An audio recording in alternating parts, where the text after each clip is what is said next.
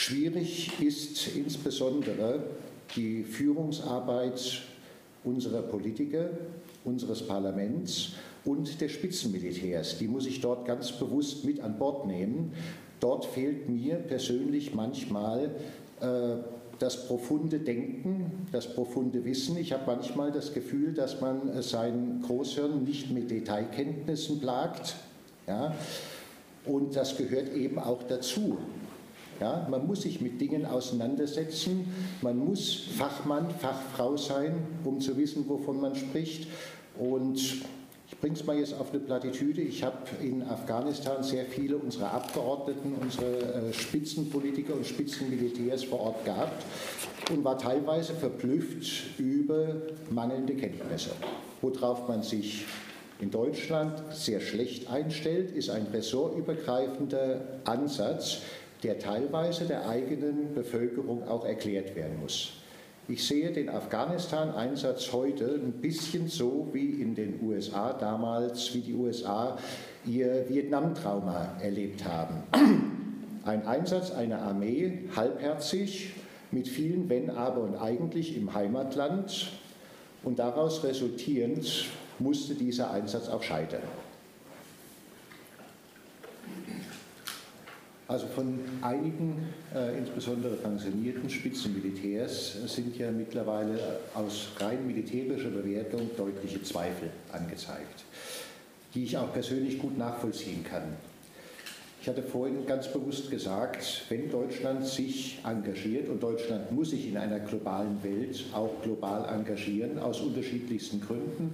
Das können moralische Gründe sein, Menschenrechte, es können deutsche Interessen sein, es können aber auch asymmetrische Kriege wie in Afghanistan sein. Es gibt also eine ganze Menge Gründe, warum sich Deutschland irgendwo engagiert.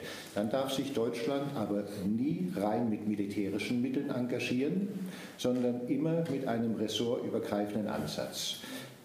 Zweitens, wenn sich Deutschland engagiert, muss sich Deutschland richtig engagieren. Also, wasch mir den Pelz, aber mach mich nicht nass, das funktioniert nicht. Da kriegt man nur ein paar hinter die Ohren. Ja?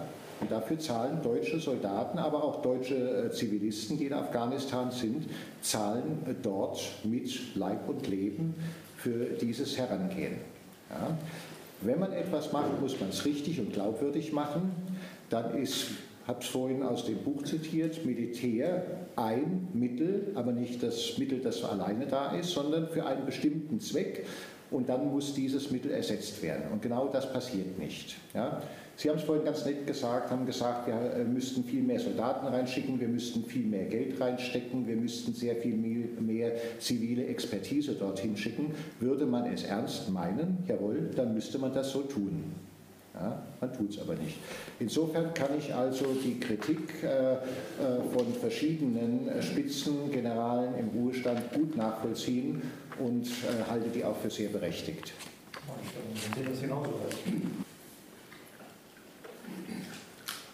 Also von einigen, äh, insbesondere pensionierten Spitzenmilitärs, sind ja mittlerweile aus rein militärischer Bewertung deutliche Zweifel angezeigt die ich auch persönlich gut nachvollziehen kann.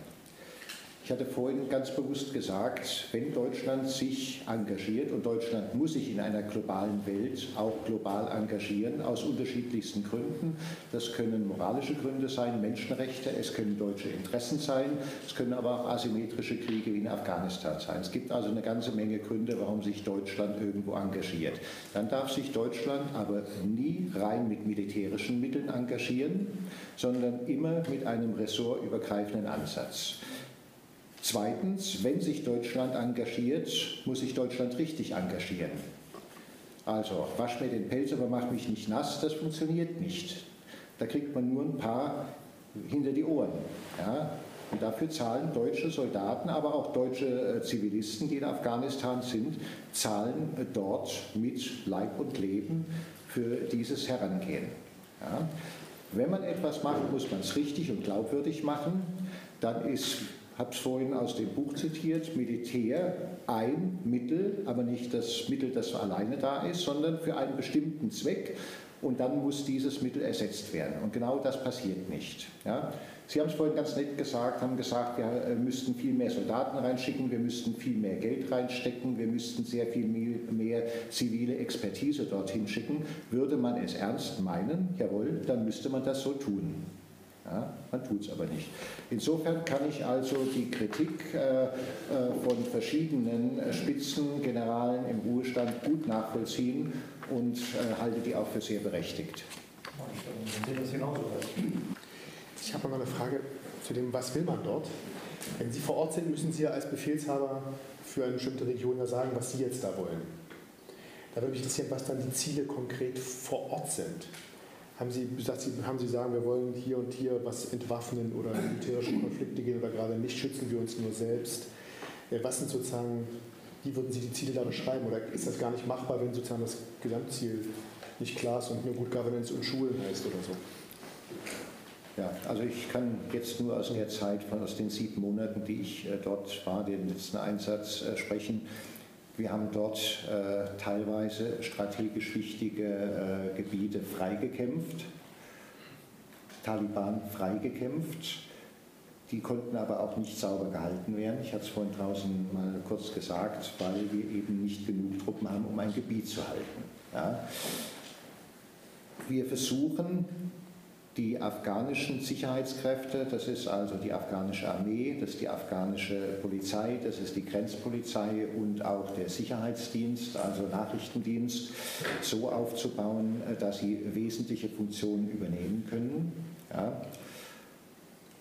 Wobei, das haben andere vor uns auch schon von 79 bis 89 ohne spürbaren Erfolg gemacht. Ist das auch Ihre Einschätzung, dass das ähnlich erfolglos ist? Meine persönliche Meinung, das sage ich ganz bewusst persönliche Meinung, ja. ja. Also ich habe an der Effizienz und Glaubwürdigkeit äh, der afghanischen äh, Streitkräfte äh, zumindest äh, Bedenken, um es ganz vorsichtig auszudrücken. Ja. Man kann es auch anders bewerten. Ja. Also unsere Regierung sagt, das ist die einzige Chance, um dort rauszukommen unter Gesichtswahrung. Ich hoffe, dass die Regierung recht hat. Ich hoffe, dass ISAF NATO recht hat. Ich kann es nur hoffen. Ja? Und ich hoffe, dass wir dann kein Personal mehr da haben, wenn der Beweis angetreten wird. Ja? Ich habe noch eine Frage zu dem, was will man dort? Wenn Sie vor Ort sind, müssen Sie ja als Befehlshaber für eine bestimmte Region ja sagen, was Sie jetzt da wollen. Da würde mich interessieren, was dann die Ziele konkret vor Ort sind. Haben Sie, Sie, haben Sie sagen, wir wollen hier und hier was entwaffnen oder militärische Konflikte gehen oder gerade nicht schützen wir uns nur selbst? Was sind sozusagen, wie würden Sie die Ziele da beschreiben? Oder ist das gar nicht machbar, wenn sozusagen das Gesamtziel nicht klar ist und nur Good Governance und Schulen heißt oder so? Ja, also ich kann jetzt nur aus der Zeit, von aus den sieben Monaten, die ich äh, dort war, den letzten Einsatz äh, sprechen. Wir haben dort äh, teilweise strategisch wichtige äh, Gebiete freigekämpft, Taliban freigekämpft. Die konnten aber auch nicht sauber gehalten werden. Ich hatte es vorhin draußen mal kurz gesagt, weil wir eben nicht genug Truppen haben, um ein Gebiet zu halten. Ja. Wir versuchen die afghanischen Sicherheitskräfte, das ist also die afghanische Armee, das ist die afghanische Polizei, das ist die Grenzpolizei und auch der Sicherheitsdienst, also Nachrichtendienst, so aufzubauen, dass sie wesentliche Funktionen übernehmen können. Ja. Wobei, das haben andere vor uns auch schon von 79 bis 89 ohne spürbaren Erfolg gemacht. Ist das auch Ihre Einschätzung, dass das ähnlich erfolglos ist? Meine persönliche Meinung, das sage ich ganz bewusst persönliche Meinung, ja. ja. Also ich habe an der Effizienz und Glaubwürdigkeit äh, der afghanischen äh, Streitkräfte äh, zumindest äh, Bedenken, um es ganz vorsichtig auszudrücken. Ja. Man kann es auch anders bewerten. Ja.